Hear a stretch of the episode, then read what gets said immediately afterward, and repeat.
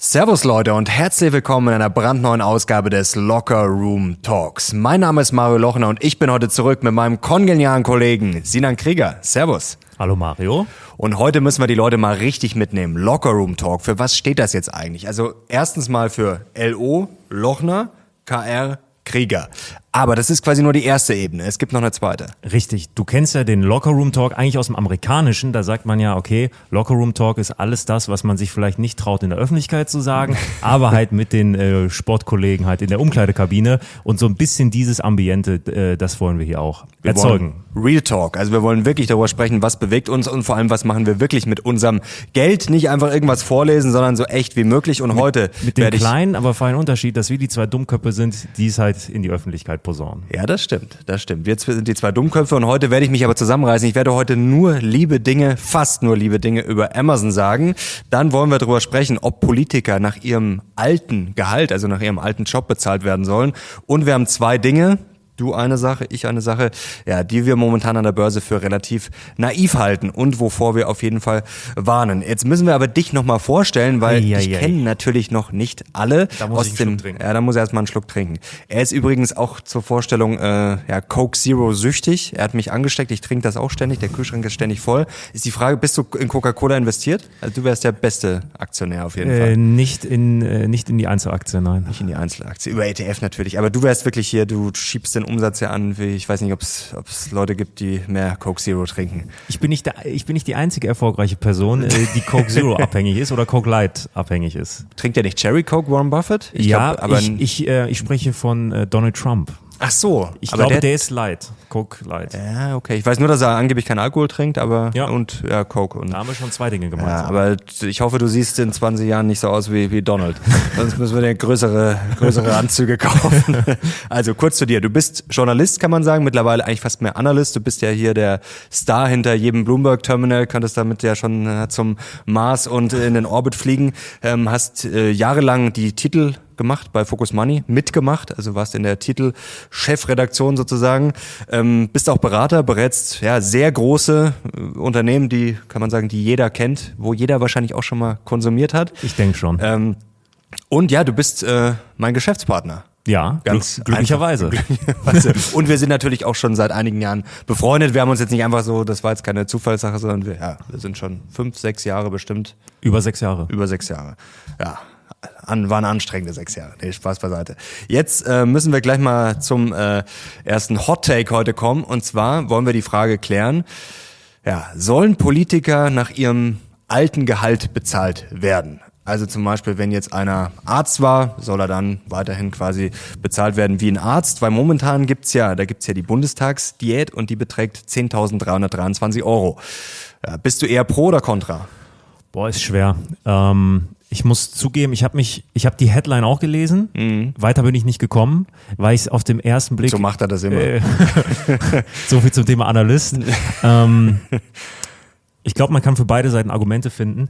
Was mich daran so ein bisschen stört ist, oder wenn man es mal durchspielt, ich glaube, dass ähm, das Gehalt, die 10.000 Euro, schon auch eine Motivation ist für viele Leute. Gerade die, die vielleicht aus einem Bereich kommen, wo man jetzt nicht so viel verdient.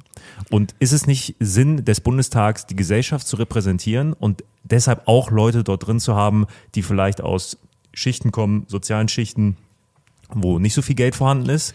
Weil ich glaube, die könntest du dadurch verlieren. Aber also ich finde grundsätzlich diesen Ansatz auch ganz nett. Das sagt man immer so, das soll die Gesellschaft abbilden. Aber da sind wir, finde ich, schon beim ersten Denkfehler. Denn wenn jetzt jemand, wie zum Beispiel in Friedrich Merz als weiß ich nicht, Aufsichtsrat hat vielleicht vorher 40.000 verdient oder ein Buschmann ist äh, Justizminister, ist äh, Jurist. Das heißt ja nicht, nur weil er jetzt 10.000 verdient im Monat oder 20 oder 30 oder 40.000, heißt es ja nicht, dass er reich zur Welt gekommen ist. Es gibt ja auch Menschen, die den Aufstieg geschafft haben. Das heißt, dann komme ich ja auch aus äh, einem Milieu, was vielleicht ganz normal ist, vielleicht sogar aus einem ja, ärmeren Milieu. Also das finde ich schon mal den ersten Denkfehler, dass man davon ausgeht, dass jeder, der quasi mit 40 oder 50 Jahren viel Geld verdient, dass der quasi schon mit einem goldenen äh, Löffel geboren wurde. Also das finde ich auch mal interessant. Die Kommentare, die kriegt man ja auch oft, äh, habe ich auch schon oft bekommen auf Instagram und Co., wenn man ja, Investor ist oder wie auch immer, dass immer dann gerade von Linken natürlich kommt nach dem Motto, ja, hier reiche Eltern es soll auch Menschen geben, die gut verdienen, die keine reichen Eltern haben. Mhm. Also ich komme auch aus einem ganz normalen äh, ja, Haushalt. Meine Eltern haben. Du verdienst aber auch nicht gut. Äh, ich verdiene aber auch nicht gut. Gell. nicht so gut wie Friedrich Merz vielleicht, aber aber bald. Ähm, Ich muss zwischendurch hier machen, wir haben eine, sorry, wir haben eine Stoppuhr hier am Laufen, das macht mich auch schon ganz nervös, aber die Kamera geht nach einer halben Stunde aus, deswegen lass dich nicht davon. Nee, nee, ich, ich habe es auch in, in meinem Blick und ich hoffe, heute läuft der Ton durch. Und wir haben heute, äh, wir haben dazugelernt, also erstens ähm, schon mal, stimmt, das haben wir ganz vergessen, ähm, für das tolle Feedback, also es gab auch Kritik, ähm, gute Kritik und da wollen wir nachher auch noch ein bisschen drauf eingehen. Wir wollen es natürlich auch verbessern, haben schon mal beim Licht angefangen und der gute Herr hier hat auch dazugelernt hier, dass wir jetzt das Kabel hier eingesteckt haben. Also das wird heute nicht abbrechen. Schauen wir also mal. schon mal Applaus.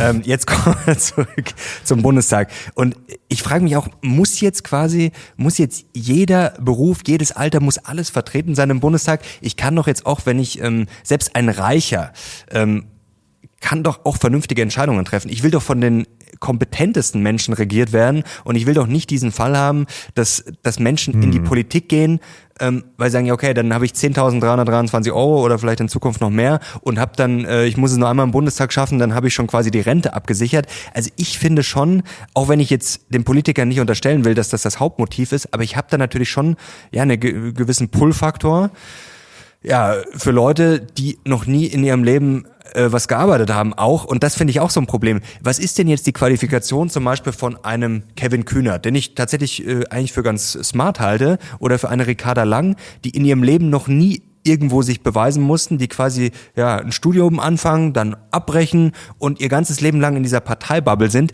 Wie sollen denn die bitte bessere Entscheidungen treffen können?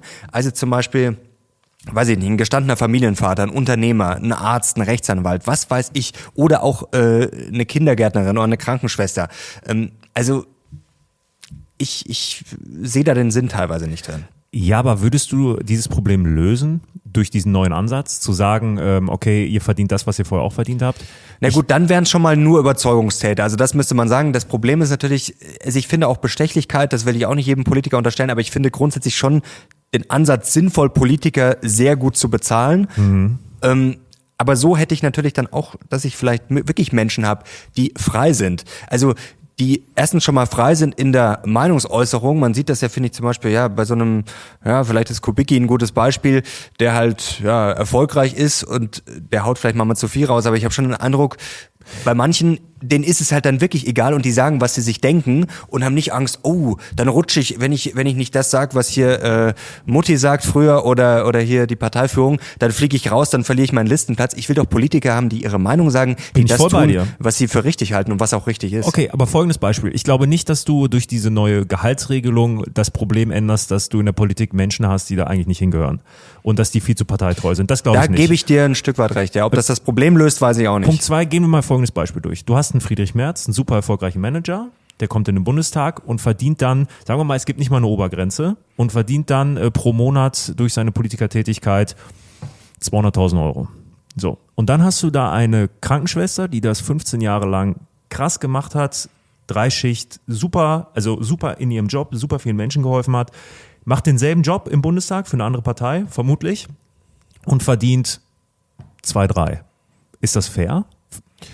Da gebe ich dir recht. Also ich glaube nicht, dass man so pauschal, ich, ich, ich fordere das jetzt auch nicht und sage auch nicht, dass das ähm, das Problem löst, aber ich finde es grundsätzlich mal wichtig, darüber zu diskutieren und einfach zu sagen, so ja, äh, wir brauchen da jetzt irgendwie die ganze Gesellschaft äh, abgebildet, eins zu eins. Ähm, Weiß ich nicht. Also ich meine, war das früher bei den, weiß ich nicht, bei den alten Griechen so? Also da haben halt, sag ich mal, die, gab es einen Ältestenrat, da haben, hat man vielleicht die fähigsten äh, genommen. Ich will jetzt auch nicht nur von hochintelligenten äh, IQ über 150 regiert werden. Ich glaube, das ist auch ein Denkfehler nach dem Motto höchster IQ oder am meisten Geld verdient. Die sind am besten für ein Land. Darum geht's nicht. Aber ich glaube schon, dass wir so ein gewisse, ja, vielleicht, was heißt negativ auslese. Ich finde das auch mal so ein bisschen, das ist mir so ein bisschen ein Wort, was ich auch nicht so so gern mag. Aber äh, dieses nach dem Motto, ja, einmal im Bundestag rein, dann habe ich es geschafft, so nach dem Ja, Motto. ja, voll, dann da ist mir der voll, Rest ist mir egal, voll. ich habe dann Rentenansprüche, verdiene gut und ähm, ich weiß nicht, ob das so das Rätsels Lösung ist und vor allem, er wird auch immer größer. Also das sind lauter so Sachen, wo man, glaube ich, ähm, Das unterschreibe ich. ja, wo wir, glaube ich, nicht wirklich weiterkommen. Ne? Ja. Da Aber wie gesagt, vorbei. ich glaube, das ist mal ein Anstoß, ähm, ich finde es spannend. um Also zu diskutieren. Und das ist ja auch das Format hier. Also wir wollen ja quasi, wir denken laut, das ist ja der Lockerroom Talk. Das ist auch nicht alles immer zu Ende gedacht. Wir unterhalten Nichts uns. ist zu Ende Nichts gedacht. ist, manche Sachen schon, manche Sachen nicht so, aber ähm, das soll ja auch gerade anregen. Und ich glaube, das ist auch schön. Und wir haben ja gemerkt, es kam sehr viel Feedback und das ist ja genau das, was wir wollen. Wir wollen ja diskutieren. Wir wollen ja die Leute vielleicht auch mal auf neue Gedanken bringen und nicht irgendwie alles nachbeten, was schon hundertmal äh, irgendjemand äh, gesagt hat. So sieht's aus. Was hat dich richtig gefreut? Wahrscheinlich nichts, wie ich dich kenne. Wahrscheinlich hast du dich wieder geärgert letzte Woche. Ähm, es hat mich etwas emotional so sehr getriggert, dass ich einen Lachanfall hatte. Und nicht alleine. Äh, ähm, ich hatte am Freitag, letzten Freitag, einen Brief ähm, im Postkasten an meine private Adresse, an mich adressiert von der AOK. Dort stand, äh, sehr geehrter Herr Krieger, als Arbeitgeber, ähm, hier müssen Sie Ihre Mitarbeiter Sozialversicherung, bla bla bla. Ich habe mich gewundert, weil äh, ich habe keinen Mitarbeiter, also ich habe keinen Mitarbeiter, der privat für mich arbeitet. Und ich hatte auch noch nie was in meinem Leben mit der AOK zu tun. Es war aber an mich adressiert, habe ich mich gewundert. So, dann habe ich ja erst dich gefragt, ob du irgendwie was gemacht hast hier mit der. Mit Er, ich G- ich mit bin der- natürlich immer schuld, so. wenn irgendwas, wenn er nicht weiter weiß. Was nicht? Okay, dann habe ich äh, am Montag äh, bei der AOK mal angerufen. Da war eine sehr, sehr nette Dame. Ich, die wusste auch sofort, worum es ging. Ich habe da diese Aktennummer gesagt. Und die sagte, ja, Herr Krieger, ab dem 1. Dezember ähm, fängt jemand bei Ihnen an. Die sagt, gnädige Frau, da wissen Sie mehr als ich, denn ich habe niemanden eingestellt. Ähm, sie dann, ja, das hatte ich jetzt in meiner äh, Zeit hier auch noch nie. Was machen wir denn jetzt? Ich gesagt, ja, was machen wir jetzt? Können Sie mir den Namen sagen des Herrn? Ja, das ist Herr so und so. Ich hatte den Namen noch nie gehört. So, dann habe ich ja jetzt, jetzt haben wir ein Problem, weil ich kenne diesen Mann nicht. und der fängt auch ganz bestimmt nicht bei mir an. Und dann sagte sie, ja, aber Sie sind doch dieser Lieferdienst. Also ich wohne, also äh, ich wohne quasi direkt über einer Zentrale eines sehr, sehr bekannten Lieferdienstes. Dann sage ich, nein, das bin ich nicht. So, die ähm, sind an der Klingel neben mir. Was mich aber gewundert hat, ist, ähm, da, dort stand auch mein Vorname und mein Vorname steht nicht an der Klingel, der steht nirgendwo. Das ist echt komisch. Ich weiß, ich, ich weiß wirklich nicht, woher die meinen vollen Namen haben. Die haben sich gedacht, wir wissen nicht, wo wir zustellen sollen. Ach, nehmen wir doch einfach mal den, der wohnt auch hier. Ja, Krieger steht drauf, aber nicht mein voller Name. Ja. So, ja gut, das findet man ja vielleicht raus, wenn man googelt. ich dann runter zu dem Lieferdienst, da war dann auch die Personalabteilung, hab denen das vorgestellt, die haben sich kaputt gelacht. Die haben den, äh, den neuen Mitarbeiter dann auch äh, quasi gefunden im System und wir haben alle drei, es waren äh, zwei äh, Typen, wir haben alle drei super laut gelacht. Das war, das war dann am Ende ein, äh, ein Happy End. also hast du dich doch gefreut eigentlich. Aber Am das Ende ist schon ich eine kuriose. Geschichte. Erst, hab ich, erst war ich irritiert, dann habe ich mich geärgert und dann habe ich äh, laut gelacht. hast du dich eigentlich gefreut über das WM aus, über das Deutsche? Oder hast du dich geärgert? Ich fand, äh, das war mal nach langer Zeit wieder ein Länderspiel, wo ich richtig mitgefiebert habe. Ja, es war spannend. Also es war schon, es war fast schon Slapstick so ein bisschen. Aber es war wirklich, ja, Wahnsinnsabend. Hattest also, du einen emotionalen Ausbruch außer des Länderspiels? Ähm, emotional nicht, aber ich habe mich äh, gefreut die letzten Tage, ähm, dass wir vor einigen Wochen schon was ja, sozusagen aufgedeckt haben, aufgedeckt oder ganz gut analysiert haben, weil man sagt ja ganz gern, äh, Optimist äh, ist ein Pessimist, der nachgedacht hat. Ähm, man kann vielleicht eher sagen, es ging eher um Realismus, ähm, wenn man sich mal die Daten anschaut. Und wir haben ja schon vor langem äh, die steile These aufgestellt, die große Krise fällt aus. Und ich hatte mir damals ja angeschaut, was ist denn eigentlich mit diesen ganzen Sentiment-Indikatoren? Denn die waren ja in den letzten Wochen, Monaten katastrophal. Also beim IFO-Index natürlich angefangen, aber auch beim Konsumindex. Der ist ja wirklich komplett runtergekracht nach dem Motto, oh, die Leute, die Stimmung ist so schlecht wie eigentlich noch nie. Ähm, da muss der Konsum zusammenbrechen. Und dann hatten wir uns das ja mal angeschaut und sind ja drauf gekommen, ja, die Emotionen, die Stimmungen, wie wir es halt kennen, schwanken viel, viel mehr als dann tatsächlich die Umsätze, die Börse, Bruttoinlandsprodukt. Und genauso ist es jetzt eigentlich gekommen. Also der Konsum ist natürlich ein bisschen äh, zurückgegangen, ist natürlich auch mal die Frage, man muss sehr aufpassen, momentan ist auch sehr wichtig mit den Zahlen, wenn man liest, ja okay, plus 2,3 Prozent, ist es nominal, ist es real, dann inflationsbereinigt, also momentan auch, glaube ich, ein wichtiger Tipp, einfach mit den Zahlen, die da äh, oft mal in den Schlagzeilen stehen, äh, sorgfältig umgehen und lieber nochmal ähm, nachgucken, was da, was da nominal, was da real ist, also mit oder ohne Inflation. Und jetzt IFO-Präsident Clemens Fußt hat äh, vor wenigen Tagen gesagt, ich zitiere, es sind die Erwartungen für die kommenden sechs Monate, die sich aufgehellt haben. Die Verbraucher haben ihre Ausgaben weniger reduziert, als man es hätte meinen können. Im Einzelhandel und in der Gastronomie ist die Lage nicht so schlecht wie befürchtet. Im Nachhinein lässt es sich mal leicht reden, aber für, für mich ist es jetzt keine große Überraschung, weil sich es einfach schon sehr oft gezeigt hat. Unsere Restaurant-Anekdoten waren. Ja, also erstens Beobachtung, was passiert, auch wenn München natürlich nicht stellvertretend ist für die ganze Welt und auch nicht für ganz Deutschland natürlich, aber trotzdem, wie gesagt, Peter Lynch quasi, geh durch die Straßen, schau, was passiert. Erste Sache. Zweite Sache, schau einfach mal, was ist in der Vergangenheit passiert.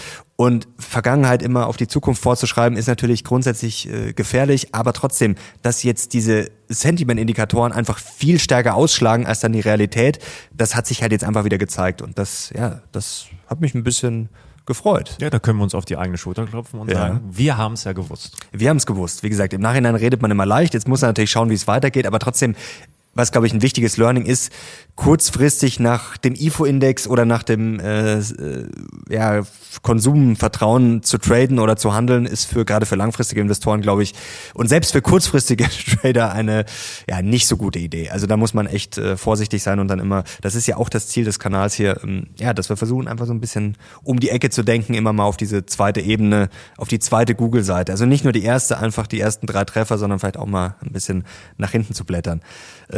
Rezession wird wahrscheinlich trotzdem kommen, aber da habe ich auch gleich was Spannendes.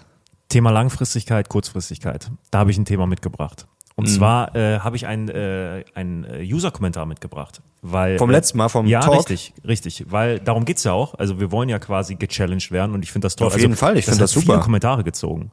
Ähm, und ein Kommentar, der hat's äh, mir angetan und der hat mich ähm, quasi motiviert, ein bisschen Research zu betreiben. Und zwar äh, lautete der Kommentar, dieser Sinan glaubt, dass ein neues Apple das jetzige Apple ablöst. Er weiß aber nicht, was es sein soll. Da kann ich nur laut lachen. Es herrscht doch schon jetzt Panik, weil die iPhones zu Weihnachten nicht reichen. Apple arbeitet jetzt an, 6 an 6G-Modems und wird damit in der nächsten Dekade alles pulverisieren. Next Step 10 Billionen Market Cap. Also off, äh, augenscheinlich jemand, der in Apple investiert ist. Ich auch. Ich bin auch von Apple überzeugt, und durchaus. super überzeugt ist. Es gibt natürlich auch gute ähm, Argumente dafür und das war ja ohnehin so ein, auch zum Großteil ähm, das Feedback, dass wir zu kritisch sind. Du wirst gleich noch, äh, glaube ich, viel zum äh, Thema AWS und Amazon sagen, aber ich habe mir mal so das große Ganze angesehen äh, und darüber nachgedacht, okay, was ist eigentlich Dominanz jetzt auf Aktien bezogen und wie war es in der Geschichte? Also wie haben sehr, sehr dominante Unternehmen in der Vergangenheit nachher performt? Und ist das das hier, was du ausgedruckt Genau, hast? da kannst du mal drauf sehen. Ich habe ich hab nämlich Folgendes gemacht. Ich bin bis ins Jahr 1980 zurückgegangen und habe mir immer zum 1. 1. Januar dieser Dekade angesehen, was waren die Top 10 der größten Unternehmen der Welt. So, und da sehen wir jetzt schon, äh, wenn wir jetzt mal beispielsweise 1980 sind, da sind dann von oben nach unten IBM, AT&T, ExxonMobil, Amoco, Schlumberger, Shell Oil, Mobile, Chevron, Atlantic, Richfield und General Electric. Das waren damals die größten Unternehmen. So, von diesen Unternehmen ist Stand jetzt 2020 keins mehr in der Top 10. 1990, da war eine riesen, da war der riesen Japan-Bubble. So, da war der Riesenhype. Ich glaube, sechs der zehn Unternehmen, die dort aufgelistet sind, das werden Wahnsinn, wir euch auch einblenden, ähm, waren japanische Unternehmen. So, gehen wir mal ins Jahr 2000, weil da habe ich dann äh, noch eine Datenreihe.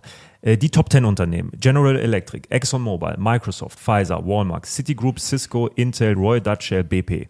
Äh, davon ist, glaube ich, nur noch Microsoft mit dabei, wenn ich das so kurz überfliege. Ja, genau. Und Die halten sich auch, auch erstaunlich. die also, halten das sich. ist auch schon sehr, sehr Das lang. Mhm. Spannende ist, neun haben sich nicht gehalten in den Top Ten. Die sind jetzt nicht alle hops gegangen, darum geht's nicht. Aber was spannend ist, wie war denn die Performance seitdem? Und dann habe ich mir von all, all diesen Von diesen zehn jeweils. Richtig, genau. Von dem 1.1.2000 bis jetzt Mhm. die Performance reingezogen. Und spannend, bis auf Microsoft haben alle deutlich schlechter performt als der S&P 500. So, das kann man auch für 2010 machen. Da haben acht von zehn Unternehmen ähm, schlechter performt bis jetzt als der S&P. Äh, da waren es auch nur Apple und Microsoft. Und äh, die Unternehmen von 2020, da ist es jetzt noch so ausgeglichen. Aber im, wenn man es mal so langfristig sieht, Unternehmen, die in den Top 10 waren, performen danach langfristig schlechter als der Markt. Und die halten sich auch nicht, die Unternehmen. Das ist, glaube ich, das Interessantere, weil man sieht ja immer diese Statistiken und sieht dann, ja, okay, das waren die größten und dann waren es halt nicht mehr so groß, aber dass sie auch schlecht performen, das ist ja interessant. Sie Oder, performen jetzt nicht, also zum Beispiel jetzt hier. aber schlechter Äh, als der Markt. Und das so. ist ja schon mal ziemlich schlecht eigentlich. Jahr 2000 war Walmart auf Platz 5. ähm, hat seitdem 137 Prozent Rendite gemacht. Mhm. Ist jetzt nicht so verkehrt. S&P in dem Zeitraum fast 200 Prozent. So. Ja, das ist, ist, ist, immer noch ein Riesengap. So, das ja, heißt jetzt nicht, dass die also, Unternehmen schlecht sind und wir sagen ja auch nicht. Nee, ähm, natürlich nicht, das sagt ja auch keiner, genau. Aber das ist, glaube ich, eine wichtige Erkenntnis. Also, was auch spannend ist, ich habe vor kurzem, seit Anfang November ist der Markt um 10% gestiegen, also auch der DAX, S&P, relativ ähnlich, die Indizes, äh, jetzt die beiden, also wirklich fast identisch, 10%. Und jetzt muss man mal überlegen, das ist jetzt ein guter Monat. Äh, wie viele Aktien hat man jetzt im Depot, die 15, 20, 30 Prozent gemacht haben? Also vielleicht die eine oder andere. Das ist aber jetzt nicht so, dass das alle sind. Also da sind sehr viele Aktien, die schlechter gelaufen sind als ich, einfach ein DAX-ETF. Ich gebe es ja auch offen zu. Gegen hm. Unternehmen jetzt wie Apple oder Amazon zu argumentieren, es ist verdammt schwer. Und nur vom Gefühl, so der erste Reflex von mir ist auch, Sinan, ich kann mir eine, eine, Welt in zehn Jahren jetzt nicht ohne die vorstellen. Das wird es auch vermutlich nicht geben. Aber ich kann mir auch nur schwer vorstellen, wie die vom Thron gestoßen werden können, weil sie halt so mächtig sind. Aber ich glaube, das war halt in der Vergangenheit bei anderen Unternehmen so. Ich habe mir mal ähm, Zeitungsartikel aus den 80ern reingezogen zum Thema IBM. Wir hatten dieselben Diskussionen wie jetzt mit Apple und Amazon. Ja, Zerschlagung, klar. zu mächtig, die kann man nie wieder aufhalten. Der mega, mega Gigakonzern. So, was ist jetzt mit IBM? Intel 2000, selbe Diskussion. Oh, so riesenmächtig, oh krass. So, jetzt abgehangen von den anderen. Man muss da aufpassen und ich glaube, es ist auch immer, aber es ist auch, glaube ich, gut. Man hat gemerkt bei den Kommentaren äh, letzte Woche, also bei Apple, bei Amazon, ich, ich, wie gesagt, ich war da sehr kritisch bei Amazon. Das war auch ähm, das muss ich jetzt sagen, das war natürlich sehr einseitig, aber ich habe ja auch schon vor ein paar Wochen ein Amazon-Video, nur ein Amazon-Video gemacht, wo wirklich viel, auch nicht alles beleuchtet wurde. Natürlich alles beleuchten ist immer schwer. Natürlich war es so gesehen einseitig, aber man merkt dann auch, ähm, wie schnell die Leute getriggert sind. Und das ist, glaube ich, ja, auch immer ein, ein schlechtes Zeichen. Also auch wenn man von einem Unternehmen über, ich bin auch von Apple überzeugt, aber deswegen sage ich jetzt auch nicht. Ich war ja selbst überrascht hiervon. Ich genau. War, ich war, ich war, ich war super überrascht. Und man muss, glaube ich, immer diesen Abstand haben. Also natürlich, wenn man mal von einem Unternehmen überzeugt ist, dann muss man natürlich auch irgendwie seine These vertreten und dafür eintreten. Man muss aber trotzdem immer versuchen, diesen Abstand noch zu haben. Und ich glaube auch bei Apple, also ich glaube schon, dass da noch einiges geht, aber wenn ich jetzt, wir denken jetzt erstens mal langfristig über 10, 20 Jahre, vielleicht sogar 30 Jahre, da muss man sich natürlich schon fragen, okay, jetzt würde ich heute sicher darauf setzen, dass Apple in 30 Jahren fünfmal so groß ist wie heute. Also ich würde es nicht machen. Weil ab einer gewissen Größe im Zweifel bricht irgendwann etwas. Entweder, weil jemand von außen das bricht, weil ein Unternehmen zu mächtig wird. Also wenn man sich das mal vorstellt, Apple würde sich nochmal verzehnfachen. Wow, also das wäre irgendwann Wahnsinn. Also ich, ich man kann es nicht ausschließen. Aber also erstens greift mal jemand ein oder zweitens, ich habe hier ein spannendes Buch dabei. Das heißt Scale, also das ist durchaus kompliziert, ich kann es aber nur empfehlen und da ist zum Beispiel jetzt mal ein spannender Satz drin. Da geht Scale um Skalierung, um Wachstum. Ähm, da geht es um dieses lineare Denken und äh, das sind so Sätze, die hat man auch in den letzten Jahren oft gehört, als es an der Börse halt gefühlt immer nach oben ging, als Big Tech lief, alles immer nach oben lief.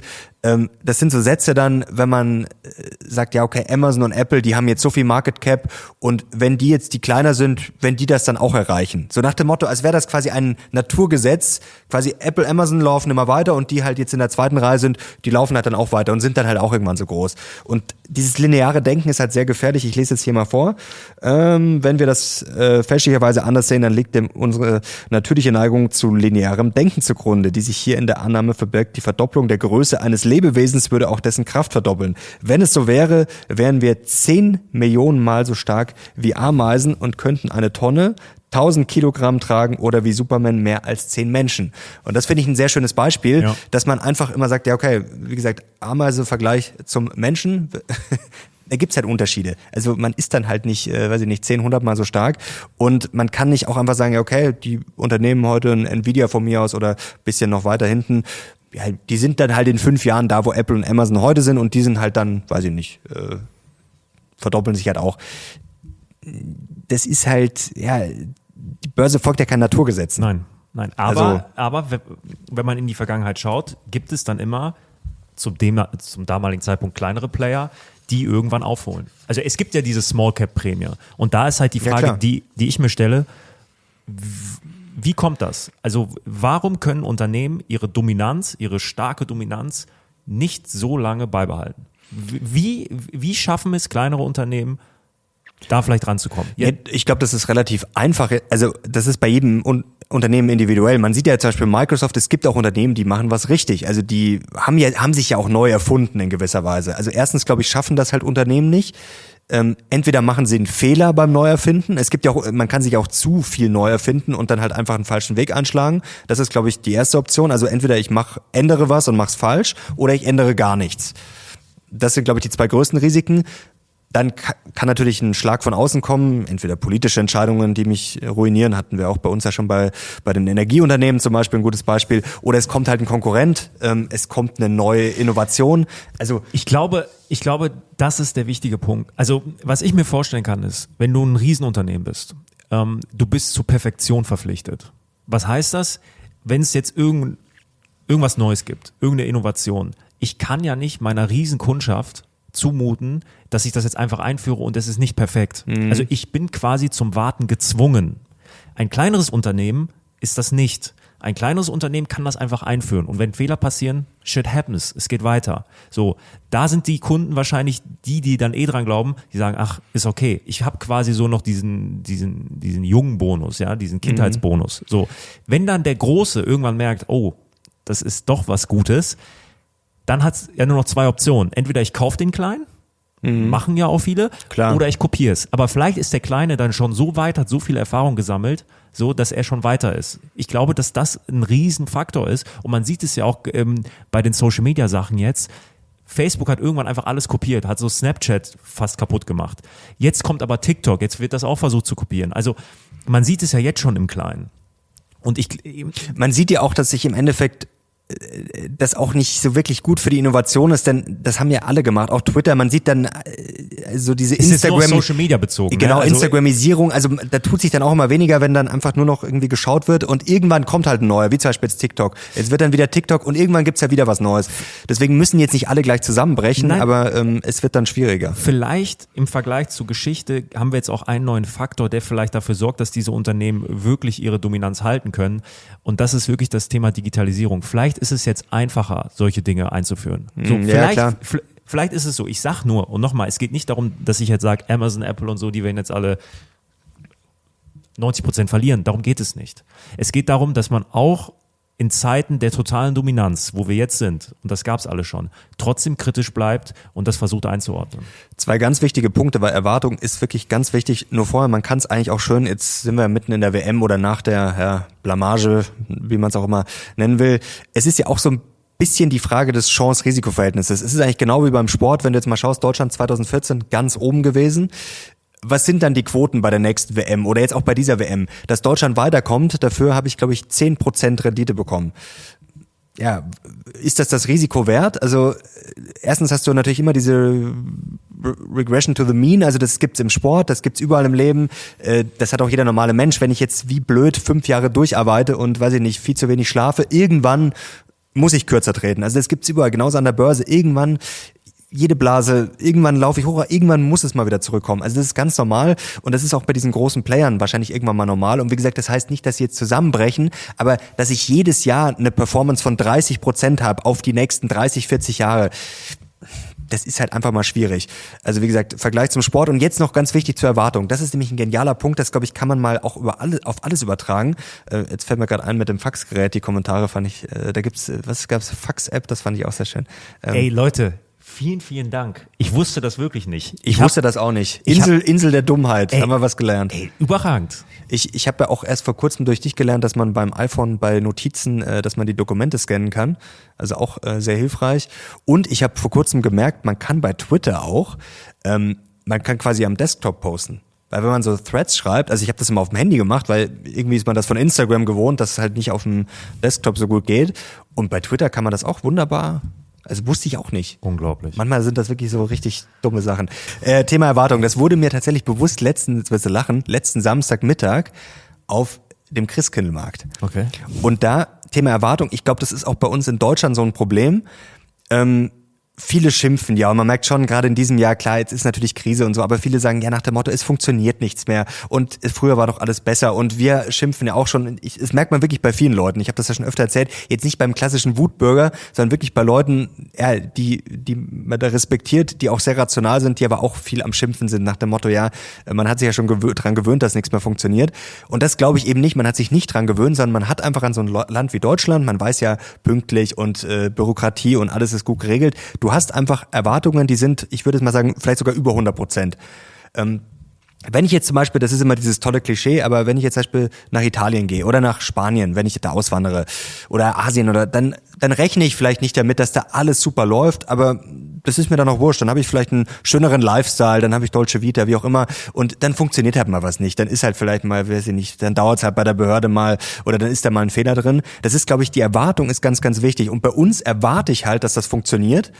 Und dann bin ich halt einfach viel enttäuschter. Das ist wirklich wie auch so an der Börse, also wie mit, den, mit dem Konsumklima. Also Erwartung ist wirklich, und genau bei den Unternehmen auch, wenn ich jetzt ein iPhone kaufe, dann erwarte ich jetzt nicht, äh, dass das irgendwie äh, schlecht ist. War das nicht auch so, äh, boah, ich, also ich, das ist jetzt ganz dünnes Eis, aber war das nicht so, ich kann mich vage dran erinnern, während der Corona-Phase, wo viele andere Länder halt schon Masken hatten, wir mhm. in Deutschland aber nicht, weil bei uns hieß ja, die müssen noch geprüft werden und sonst was. So, Sag, nehmen wir mal an, es war so. Ich glaube, ich glaube, so, dann ist ja Deutschland quasi in dem Augenblick quasi dieser alte, schwere Tanker, ja, wo alles perfekt sein muss. Ja, ja gut, wenn das dann funktioniert, dann glaube ich, akzeptieren die Leute. Aber so. das Problem ist, wenn dann, wenn es dann auch noch schief geht. So, in, in dieser Und wir hatten Zeit, auch zu wenig Masken. So, in, in, in der Zeit, wo es halt wo wir gewartet haben und hier und DIN-Norm und sonst was haben es die anderen halt schon gemacht. So, und dann kannst du es halt irgendwann dann in der freien Marktwirtschaft jetzt auf die Unternehmen ähm, übertragen, vielleicht dann nicht mehr nachholen. Und das ist der Punkt. Und deshalb, um das abzuschließen,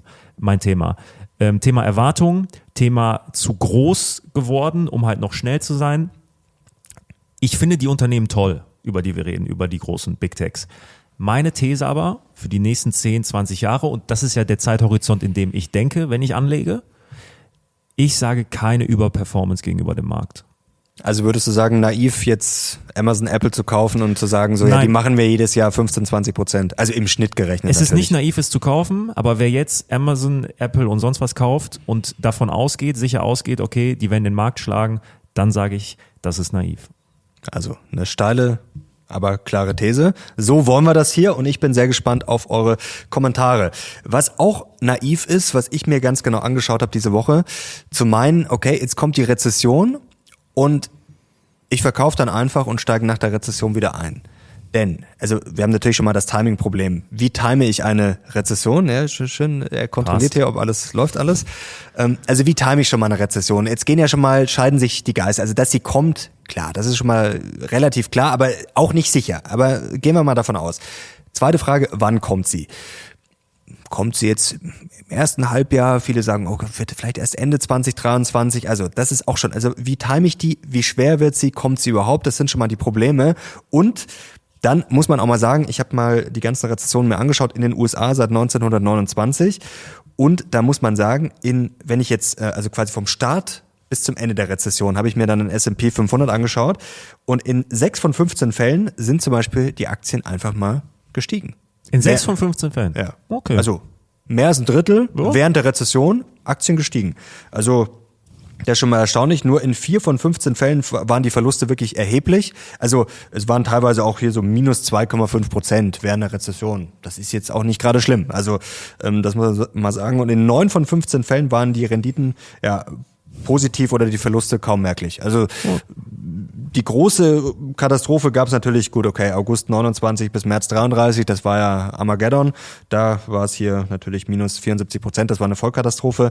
Ähm, Natürlich Finanzkrise ja auch nochmal, aber da waren es dann auch während der offiziellen Rezession nur minus 39 Prozent. Also da haben wir das erste Problem. Also einfach mal sagen, okay, während der Rezession geht alles im Bach runter, ist schon mal schwierig, das so pauschal zu sagen, weil Rezession ist nicht gleich Rezession. Ähm, und was auch wirklich wichtig ist, ähm, dass man sich auch mal überlegt, wie time ich das? Also ich kann ja jetzt sechs Monate vor der Rezession, zwölf Monate vor der Rezession, steige ich dann danach wieder ein und jetzt kommen wir wieder zu diesem Rückrechnungsproblem und deswegen ist das ja auch so naiv, wenn man sagt, okay, ich, wenn ich das damals so gemacht hätte, denn eins muss man sich überlegen, wann, wann weiß ich denn, wann die Rezession vorbei ist? Das ist ja nicht so, dass quasi am letzten Tag der Rezession geklingelt wird und so jetzt alle wieder einsteigen, sondern die Börse nimmt ja auch schon wieder viel vorweg. Viele gehen dann vielleicht während der Rezession rein, was ich aber auch schon wieder schwer timen kann, weil ich auch nicht weiß, wie lange dauert sie. Und wenn ich dann quasi offiziell warte, bis dann offiziell verkündet wird, zwei, drei Monate nach der Rezession, jetzt ist die Rezession vorbei, dann, das habe ich mir auch angeschaut, ja, dann ist halt schon wieder viel verfrühstückt, weil die Börse halt immer früh dran ist und das finde ich auch naiv. Wie gesagt, das so nach dem Motto, ich verkaufe jetzt und dann, wenn alles wieder gut ist, steige ich ein. Kann natürlich gut gehen, kann aber halt auch einfach voll daneben gehen. Also plädierst du gerade dafür, dass Market Timing Schwachsinn ist? Ähm, das wissen wir sowieso unterm Strich, dass es immer Schwachsinn ist, aber man kann natürlich schon, ich bin jetzt schon ein Fan davon, so ein bisschen antizyklisch mal was zu machen. Also ich sage jetzt mal, wenn wir bis Jahresende 20 Prozent hochlaufen, dann mal was zu verkaufen, also das finde ich jetzt nicht verwerflich, weil man muss ja auch mal auf die Bewertungen schauen. Wir müssen damit rechnen, dass die Gewinne nächstes Jahr runterkommen und momentan sind wir noch so, ja, wenn man mal optimistisch oder nicht pessimistisch ist, sind wir gerade maximal mal fair bewertet. Also mhm. von Unterbewertungen können wir jetzt nicht sprechen. Und wenn man mal ein bisschen was wegstreicht bei den Gewinnen, dann sind wir halt schon schnell bei einem KGV von, beim S&P zum Beispiel jetzt von 20 und Co. Dann noch die Inflation berücksichtigen, die hohen Zinsen. Also jetzt gerade davon zu sprechen, so du musst jetzt rein und das ist jetzt die Mega-Chance, cool bleiben. Also ich, wir kommen gleich noch dazu, auch sehr spannend, ähm, warum es sinnvoll ist, weder Optimist noch Pessimist zu sein. Das ist auch sehr spannend. Das ist äh, sehr, sehr spannend. Also langfristig finde ich Optimismus immer richtig, weil langfristig, glaube ich, müssen wir davon ausgehen, dass die Welt besser wird, dass die Aktienmärkte steigen, wenn wir jetzt mal von 10, 20, 30, 50 Jahren sprechen. Aber kurzfristig finde ich es einfach fast sinnvoller, weder Optimist noch Pessimist zu sein. Da kommen wir gleich, ich kann es ja auch gleich erzählen. Das sogenannte, jetzt muss ich hier nur bei dieser blöde, so dieser blöde Drucker hier, der druckt immer beidseitig. Das ist auch wirklich. Patronus bestellt. Und wir müssen hier blau drucken, weil schwarz schon wieder aus ist. Aber wir haben nach, du hast nachbestellt hier wie ein, Vier wie ein Stück. Berserker. Das Stockdale-Paradoxon. das Was? finde ich Nochmal? Stockdale-Paradoxon. Okay. Und da muss ich jetzt selber hier kurz auf den Zettel schauen. Das war nämlich ein Marineoffizier, der Herr Stockdale. Und der ist in Gefangenschaft geraten, äh, Vietnamkrieg. Und sehr interessant, es geht quasi darum, die Pessimisten, die mit ihm in Gefangenschaft waren, ja, die haben nicht durchgehalten. Also er hat das wirklich, acht Jahre waren es, glaube ich, hat er das durchgehalten. War natürlich eine schreckliche Zeit. Also die hat- sind verstorben. ähm, ja, also Okay. die viele sind verstorben. Also er hat es geschafft und er hat dann gesagt, über den Glauben an ein gutes Ende, an dem du immer festhalten musst, darfst du nicht vergessen, äh, dich mit den brutalen Tatsachen der momentanen Situation auseinanderzusetzen, so, so schlimm diese auch sein mögen. James Stockdale. Also das Problem war, die Optimisten, die haben dann halt gesagt, ja, also wir sind ein paar Wochen sind wir wieder draußen oder spätestens dann am Weihnachten sind wir wieder bei unseren Familien. Also so quasi kurzfristig Hoffnung die wurde dann bitter enttäuscht. Das ist natürlich schlecht. Das ist jetzt genauso, wenn ich nächstes Jahr sage, so ja, also nächstes Jahr die Börse steigt sicher. Spätestens Ende nächsten Jahres bin ich reich. Das ist jetzt natürlich Vergleich, der hinkt, aber nur mal im übertragenen Sinn. Und der Pessimist sagt, ja, ist doch alles so schlecht. Also ich, also ich, ich warte bis äh, in fünf Jahren vielleicht mal wieder. Was auch schlecht ist. Ähm, Und quasi der Realist, der weiß einfach, okay, ich habe ein sehr langfristiges Ziel, also in 10, 20, 30 Jahren wird sicher besser sein, aber zwischendurch ja, da kann es richtig wehtun und da wird es richtig anstrengend und es wird 2023 auch. Jetzt zu glauben, das geht einfach gerade nach oben, das wäre ja wirklich absurd. Das heißt aber noch lange nicht, dass ich jetzt alle Aktien verkaufen muss. Aber wie gesagt, dass ich vielleicht zwischendurch mal ähm, das, also was heißt rausgehen, mal Teil. Cash aufbauen, ähm, nicht alles verkaufen natürlich. Man muss natürlich auch Gebühren, Steuern immer im Blick haben. Das ist bei jedem natürlich auch wieder individuell. Das ist auch, äh, kann man auch nicht mal eins zu eins sagen. Und momentan ist eigentlich das, was mich jetzt mehr nervös macht als die Rezession, ist eigentlich dieser mögliche Fed-Pivot. Also wenn dann die Zinsen gesenkt werden sollten. Denn erstens, wenn das die Fed kommendes Jahr machen würde, dann würde das ja dafür sprechen, dass die Wirtschaft wahrscheinlich sehr stark absäuft, was dann wahrscheinlich nicht so gut wäre. Also wenn die Fed wirklich nächstes Jahr sagt, okay, wir müssen jetzt die Zinsen senken, dann spricht's ja dafür, dass die Wirtschaft dann richtig scheiße läuft. Ähm, scheiße, müssen wir das piepen? Nee, ich hoffe nicht. Hier wird nichts gepiept. Hier wird nichts gepiept, Locker Room Talk. Scheiße darf man noch sagen. Ähm, und zweitens, statistisch in der Vergangenheit war es wirklich immer so, wenn dieser Fed-Pivot kam, dass danach ging es wirklich sehr, sehr oft runter. Und zwar heftig, nicht um drei, fünf Prozent, sondern oft richtig. Also wenn man so ein bisschen Market Timing betreiben will, dann würde ich mich viel mehr danach richten, als jetzt zu sagen, oh, die Rezession kommt, ich steige erst wieder ein, wenn wir, wenn wir mega boom sind. Ja, ich meine, so ein, so ein Pivot lässt sich auch leichter datieren. Ja, der lässt sich wirklich sehr leicht datieren. Sehr, Ja, ja, und genau. so eine, und so Das ein, geht relativ so einfach. ein Anfang oder ein Ende der Rezession ist halt schwer. Ich habe jetzt, als du mir äh, das erzählt hast, hat- Gibt es überhaupt einen Anfang und ein Ende? So, äh, Bei der Rezession meinst du, oder beim? das ist ja super fließend. Ja, es wird halt dann irgendwann, das meine ich, es wird halt dann wird irgendwann irgendwann mal ver- verkündet, in dem Quartal war Aber quasi. dann ist es halt schon viel zu spät. Genau, dann ist es viel zu spät. Das ist ja quasi das Problem, weil wenn ich jetzt, ich schaue mir dann in der Rückrechnung, schaue ich mir an, okay, Rezessionsstart 1. März, Ende Ja, nicht, 30. ja, Juni. Aber ich wusste ja am 30. Juni nicht, dass es offiziell vorbei Das ist ist. Nonsens. Das ist ja genau das Problem. Ja, das ist Nonsens. Ja. Das ist genau das Problem. Hast du einen Satz, der dir diese Woche hängen geblieben ist? Außer, dass du einen neuen Mitarbeiter bekommst ab 1. oder hast seit 1. Dezember. Nein. Dir? Äh, ja, ich habe mir ein paar Sachen aufgeschrieben und zum Beispiel von Howard Marks, toller Investor, ähm, der sagt, dass viele Menschen, und da kommen wir jetzt gleich zu äh, AWS, äh, Aktien oder auch Anleihen so betrachten als quasi fürs Trading und nicht, dass sie quasi einen Teil besitzen. Und das ist, glaube ich, ganz wichtig, ähm, dass ich zum Beispiel jetzt Amazon natürlich oder Amazon so betrachte, als und das ist ja auch so, als würde mir ein Teil des Unternehmens gehören, was ja auch de facto so ist. Also als würde es mir gehören. Natürlich nur ein kleiner Teil, aber trotzdem, als wäre es mein Unternehmen. Und da muss ich ja super kritisch sein. Also ich habe das auch in vielen Kommentaren geschrieben. Ich bin ja jetzt kein Fanboy. Ich bin ja kein Fan. Und selbst wenn ich Fan bin, wie jetzt zum Beispiel von, äh, von Deutschland oder von einem Sportverein, ist es ja auch oft so, Gut gerettet. dass man dann, ja, dass man dann auch sehr kritisch ist.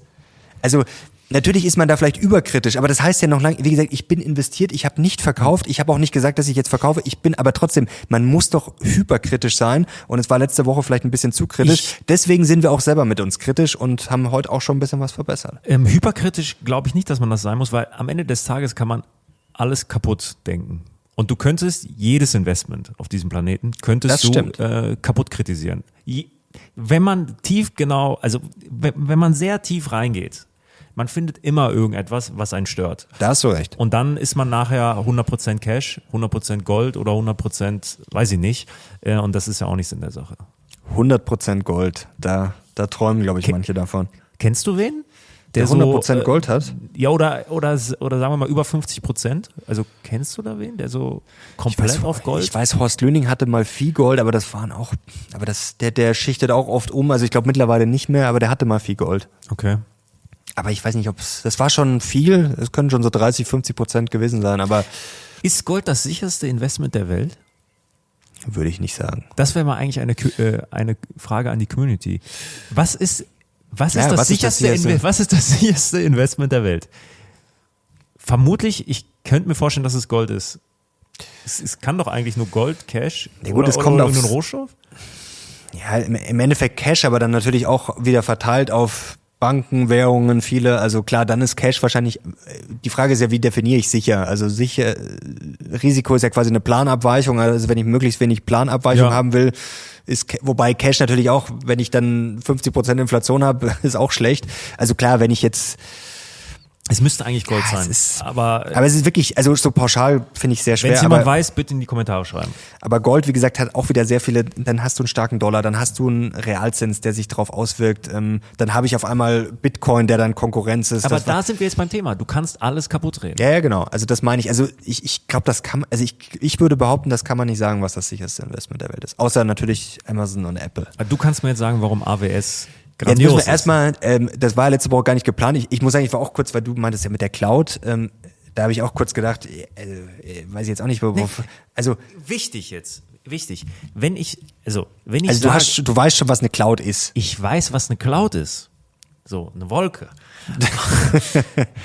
Aber für mich als Außenstehender, der jetzt auch nicht super tief im Thema ist, und das gebe ich auch gerne zu, ist es einfach schwer zu sehen, okay, welches Cloud-Unternehmen ist jetzt wirklich führend. Jetzt nicht, okay, die machen so und so viel Umsatz, sondern wer hat die beste Technologie? Ich glaube, dass das für viele Menschen einfach sehr, sehr schwer ist. Zu, Ja, das weil, stimmt. Weil ich kann in anderen Branchen an diversen Kriterien sagen, okay, die sind gut, die sind jetzt weniger gut. Aber bei der Cloud ist es für mich jetzt aktuell noch sehr, sehr schwierig zu sagen, okay, die haben einen Vorteil deshalb oder deshalb. Und deshalb bin ich auch froh, wenn Leute sagen, hey Sinan, schau mal darauf, schau mal darauf. Und deswegen freue ich mich sehr, wenn du mir jetzt äh, offenbarst, warum du glaubst oder warum du vielleicht auch nicht glaubst, dass AWS gut oder schlecht ist. Also AWS ist schon der Hammer, das muss man sagen. Also natürlich gebe ich dir recht. Also jetzt bis in die letzte Anwendung, ähm, allein Disney Plus, ich habe es extra nochmal rausgesucht, über 50 Anwendungen hat äh, nutzt Disney Plus allein bei äh, bei Amazon, wo steht's, okay. aber ich weiß es ja auswendig.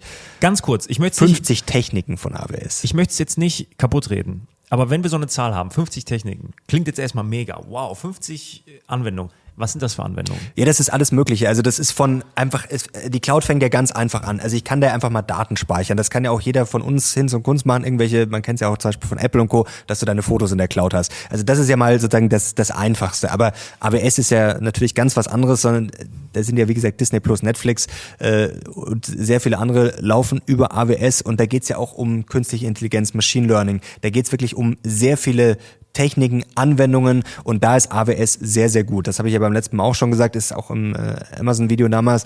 Und das ist natürlich schwer, das jetzt alles zu erklären. Also ich meine, allein wenn wir jetzt die 50 Techniken, äh, die Disney Plus nutzt, das ist ja hier von Amazon Dynamo DB und so, das jetzt alles im Detail zu erklären, das geht ja gar nicht. Und da gebe ich dir völlig recht. Also da gibt es vielleicht ein paar Cracks da draußen, die jetzt jede Anwendung vom bis ins kleinste Detail kennen und wissen, okay, welches Cloud-Unternehmen ist jetzt zum Beispiel bei der Technik gerade dran an Amazon, wer ist besser? Also das da gebe ich dir recht, das bis ins Detail zu kennen.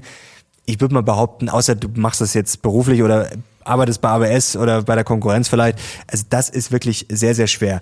Aber Amazon ist da, oder AWS besser gesagt, ist da sehr gut aufgestellt. Sie sind halt einfach mal Marktführer. Sie haben natürlich, gibt's Microsoft und äh, Co. als Konkurrenz, aber sie sind da sehr weit vorne. Das Wachstum ist gigantisch, das wird auch weitergehen. Was mir sehr gut gefällt, wenn man sich mal ähm, die Abhängigkeiten anschaut. Also zum Beispiel jetzt Disney Plus und äh, Netflix zum Beispiel.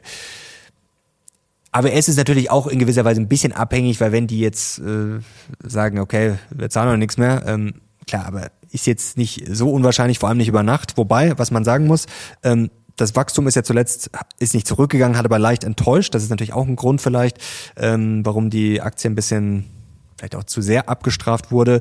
Ähm, und zum Beispiel Netflix wird jetzt auch sparen. Also das ist jetzt nicht so, dass das quasi immer weitergeht, mhm. das Wachstum. Also natürlich insgesamt schon noch, aber zum Beispiel ist natürlich jetzt Amazon auch nicht gefeit oder AWS vor dem Wirtschaftsumfeld, weil natürlich jeder dann mal schaut, okay, wo können wir da die Kosten runterfahren und das hat zum Beispiel Netflix jetzt äh, auch vor.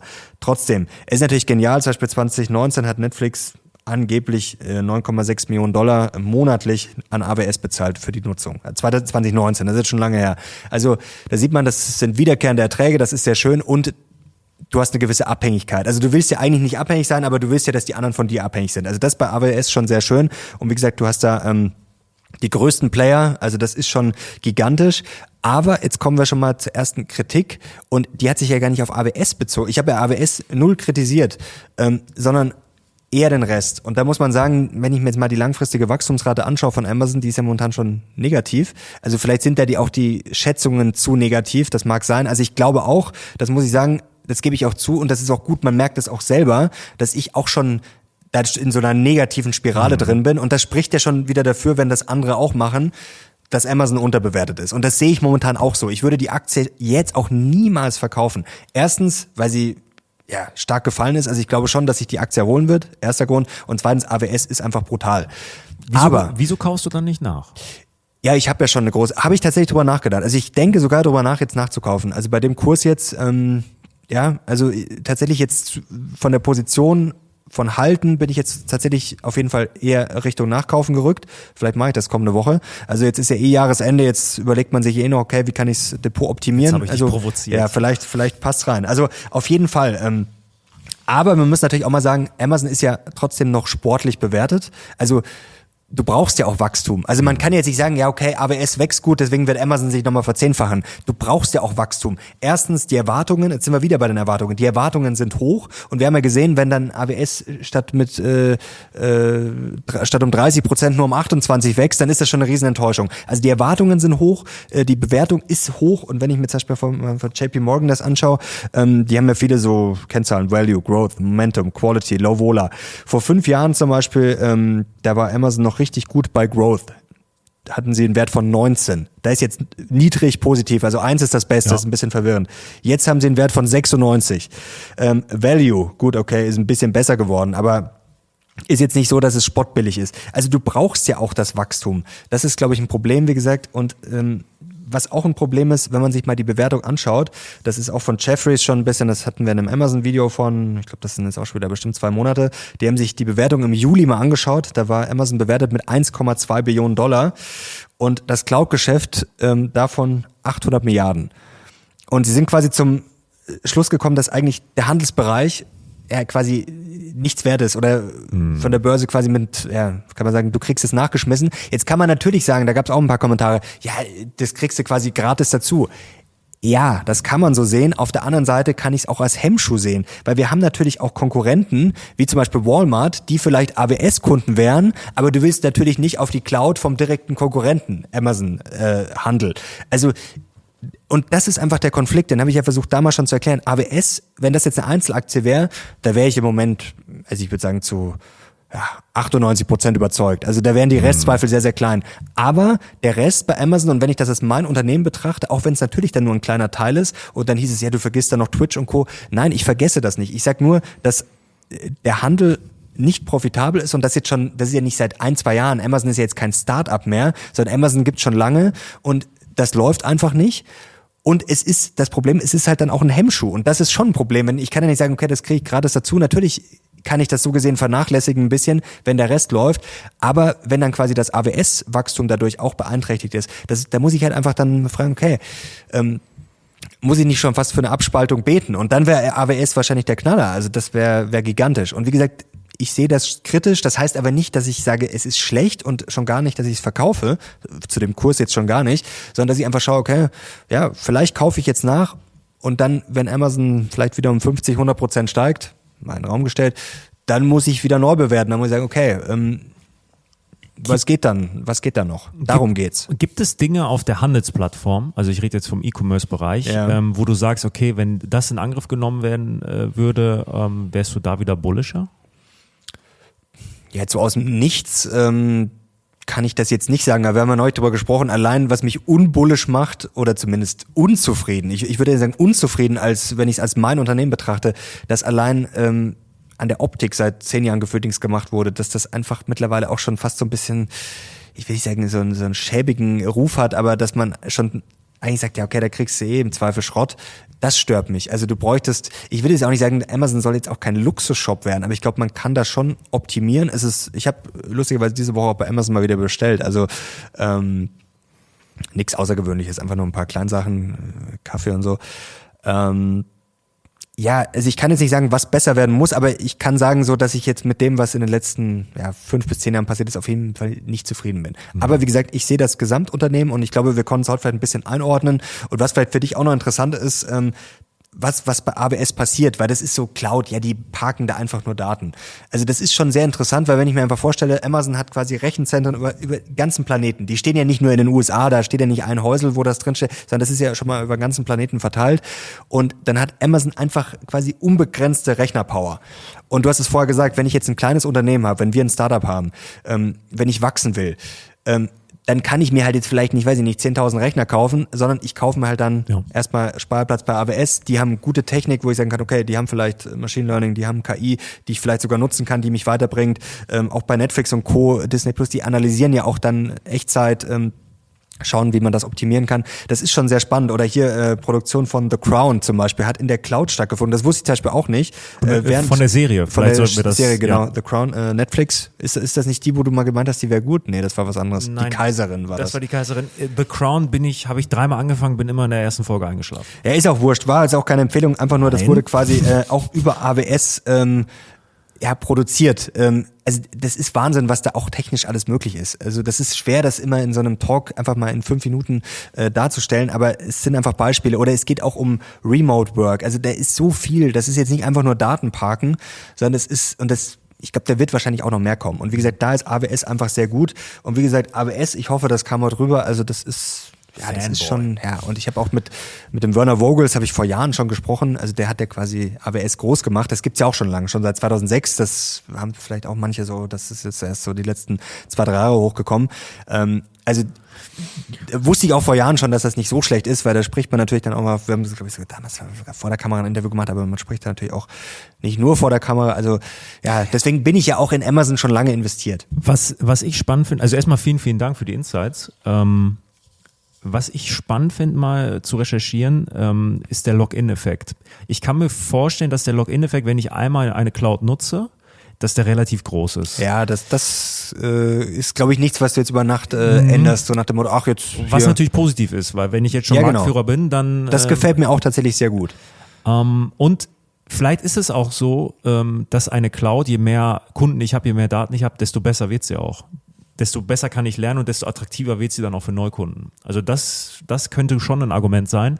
Ähm, aber da wäre es mal interessant, ob es mal in letzter Zeit mal so einen Riesenwechsel gab. Also weiß ich nicht, dass jetzt ähm, Inditex gesagt hat, wir gehen jetzt von Microsoft zu Amazon oder sonst was. Das ist ein guter Punkt, ja, das müsste man sich vielleicht mal genauer anschauen. Das wäre wirklich mal eine, das wäre wahrscheinlich aufwendig. Die Frage ist natürlich auch immer, wird das alles immer in der Öffentlichkeit breitgetreten? Da ist natürlich auch nicht alles offen, ähm, aber das wäre tatsächlich mal interessant, ja. ja. So die Cloud-Bewegungen der letzten letzten drei bis fünf Jahre. Das wäre tatsächlich mal interessant. Ja, ja. Aber ich kann mir vorstellen, also nur erstes Gefühl, dass die Login-Effekte schon äußerst stark sind. Ja, und sie sind, also sie sind sehr groß. Also zum Beispiel mehr als Microsoft und Google zusammen zuletzt äh, Marktanteil, das ist schon stark, auch wenn die natürlich jetzt sich auch nicht sehr schlecht entwickeln, die Konkurrenz, aber da sind sie, Stand heute, gut. Wachstum ist gut äh, der Branche. Aber man, man kann es natürlich auch mal negativ sehen es ist eine gewisse Abhängigkeit. Also man muss sich mal vorstellen, 2021 trug die Cloud-Sparte drei Viertel zum operativen Gewinn bei, hat aber nur 13 Prozent des Umsatzes ausgemacht. Also da kann man jetzt sagen, auf der einen Seite ist das gigantisch, auf der anderen Seite kann man auch sagen, der Rest ist halt äh, ja ungigantisch. Ich glaube, ähm, bist du generell kritisch bei Konglomeraten? Ja, also ich bin generell. Du magst die nicht, ne?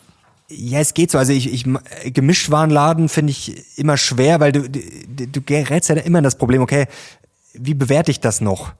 Also jetzt AWS, wenn ich das jetzt alleine bewerte, okay, aber wenn ich dann alles irgendwie zusammenwürfel, du siehst ja dann, dann rechnet jeder im Endeffekt was anderes aus, okay, das ist jetzt so viel wert, das ist so viel wert. Also, und ich bin jetzt auch kein Fan davon zu sagen, okay, du musst jetzt den Laserfokus 100% auf alles haben, aber ich glaube jetzt nicht, dass ein Unternehmen, nur weil es größer wird, besser wird. Also ähm, das, das hat mich auch tatsächlich bei Alphabet immer ein bisschen davon abgehalten, weil mir das einfach dann irgendwie zu viel wird. Und mhm. dann die ganzen Moonshot-Projekte, die finde ich super spannend und ich, ich finde Google oder Alphabet ein tolles Unternehmen. Aber unterm Strich finde ich es einfach halt schwer zu bewerten. Also und wenn sie schon groß sind, ähm, Du musst da, es nicht bewerten, du musst dran glauben. Man muss dran glauben, ja. Da kam ja auch der Kommentar nach dem Motto, ja, das wird jetzt hier schlecht geredet, äh, oder von, von dir, weil er nicht dabei ist, aber das ist ja auch die Überlegung, Klar kann man sagen, der Einstieg lohnt sich immer noch, klar, aber trotzdem, es ist ja dann im Endeffekt jetzt die Frage, wer werden die Neuen? Und das ist natürlich sehr schwer zu sagen, aber wenn, muss ich ja auf kleinere gehen, wo ich sage, okay, wenn die es schaffen, dann werden die vielleicht mal in 10, 20 Jahren ein Apple Alphabet sein. Vielleicht auch nochmal ganz kurz. Aber das ist natürlich sauschwer. Also dadurch, dass mein ETF-Portfolio einen derart großen Anteil äh, ausmacht an meinem gesamten Aktiendepot, bin ich an diesen Unternehmen auch überproportional stark dran Klar, beteiligt. Aber du kriegst ja trotzdem nur den Markt. So. Aber Klar. es ist jetzt nicht so, dass ich äh, da jetzt irgendwie der, der, äh, der, der, der selbst erkorene Crash-Prophet der Big Tech sein möchte. Nee, nee. Also das, wie gesagt, man musste einfach nur, glaube ich, mal ein bisschen ja, Realismus reinbringen und das hat man in den letzten Jahren wirklich bevor äh, ja, bevor der große, wobei, das war sogar ja während Corona dann noch, da lief Tech ja dann eigentlich auch nochmal richtig, äh, richtig gut. Also dieses, also wenn die Leute sagen, kannst du blind kaufen, dann da, da, egal bei was. Red Flag, äh, da sollte man immer, sowieso äh, vorsichtig sein. Immer gefährlich.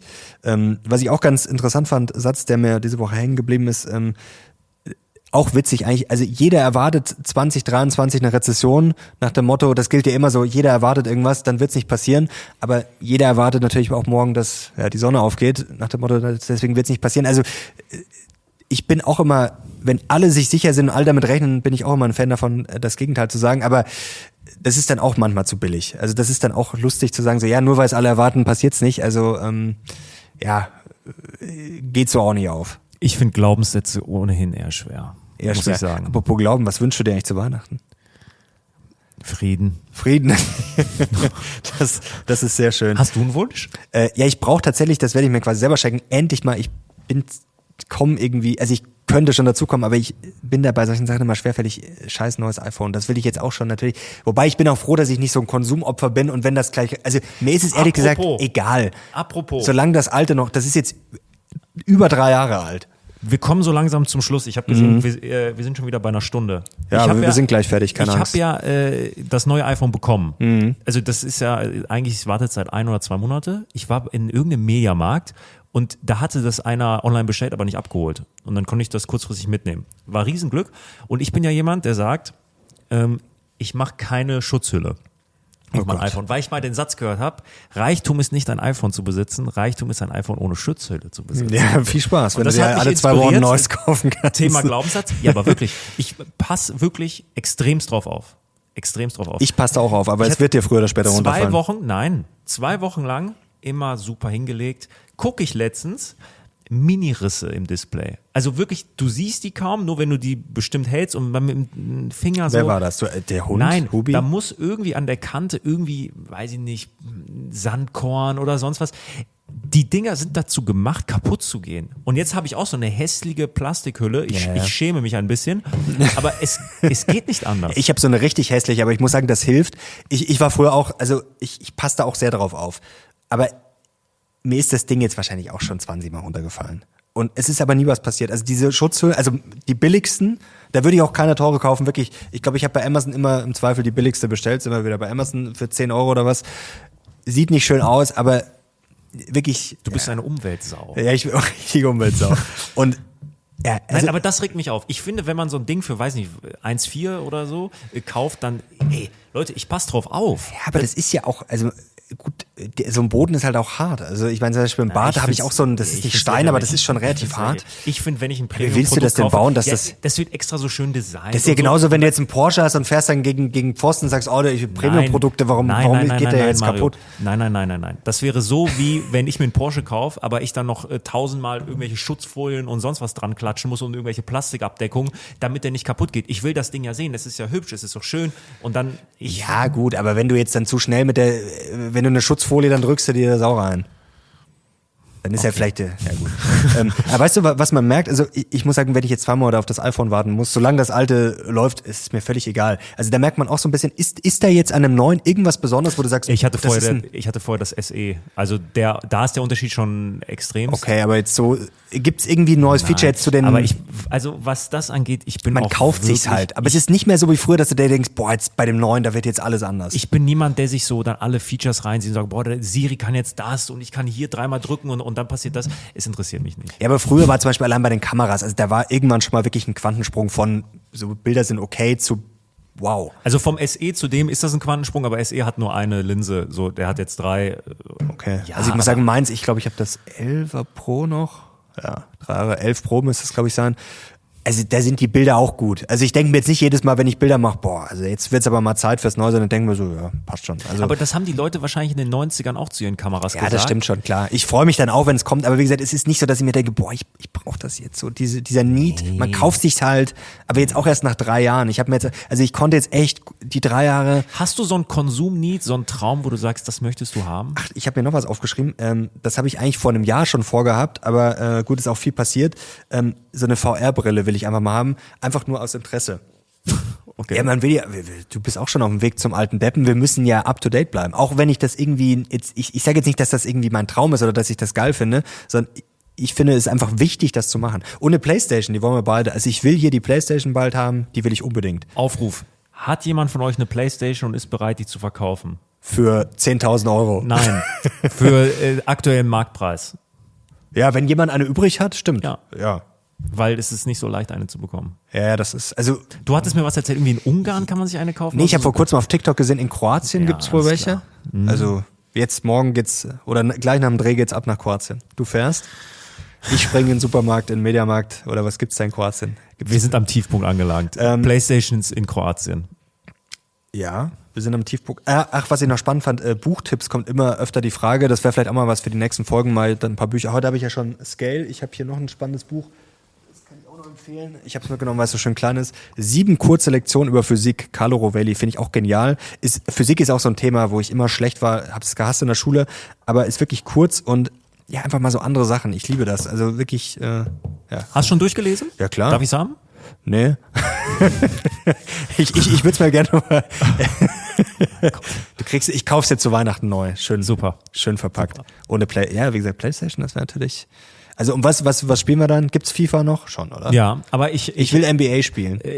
können wir auch, ich habe gehört, dass ab nächstem Jahr FIFA nicht mehr FIFA heißen darf, weil sie die Lizenz verloren Okay. haben. Weil Deutschland ausgeschieden ist. Jetzt gibt's gar kein FIFA mehr. Fußball, Fußball vorbei. Am Ende, wir sind am Ende. Wir sind am Ende. Basketballkorb wolltest du doch. Ja, ich will einen Basketballkorb hier äh, amortieren, aber einen richtigen, weil ich will danken. Ich will Ja. den tief Ja, hängen, rein. damit ich auch mal danken kann. Hoffentlich ist das ein Qualitätsprodukt, diese Wand, dass die da nicht Das ist einreißt. die, ja, die ist, die ist ja super fett. Ja. Das, äh, das will Sollte. gehen. Also ich glaube, wir haben heute alles. Und ach ja, was noch ein ultimativer Tipp ist, äh, das Philosophie-Magazin. Das kann ich wirklich nur jedem Das ist gut. empfehlen. Ist keine Werbung, keine Werbung, ist einfach nur, ähm, ja, ist, ist, ist super. Und da habe ich diese Woche, das ist jetzt wirklich das allerletzte, auch einen äh, spannenden Satz gelesen. Es war ein ein. Interview äh, von das Prinzip oder ein Prinzip eher von Donald Davidson, gegenseitig wohlwollend im besten Sinne interpretieren. Also ich glaube, wir machen das ganz gut, dass man einfach auch mit Spaß und natürlich mal frotzeln, aber dass man einfach, ich glaube, mittlerweile ist schon sehr oft so, dass man einfach immer, wenn man was interpretieren kann, oft etwas negativ interpretiert. Also das ist, glaube ich, auch, ähm, ja, ist, glaube ich, macht einen auch selber glücklicher, wenn man dem anderen nicht immer das möglichst Böse oder Dumme unterstellt. Im Zweifel einfach mal nett sein. Im Zweifel einfach mal nett sein. Und ach, apropos Weihnachtsbaum, ja, da, da schaut er. Falls es fällt mir jetzt erst auf. Wo, wo kommt der eigentlich her? nee, haben wir, haben wir gemeinsam hier aufgebaut. Ja. geschmückt. Schön, oder? Also Selbst gefällt die Tanne in Norwegen. ja, das würdest, da träumst du nachts davon, dass du Sie glauben, diese Geschichte ist wahr? Ja.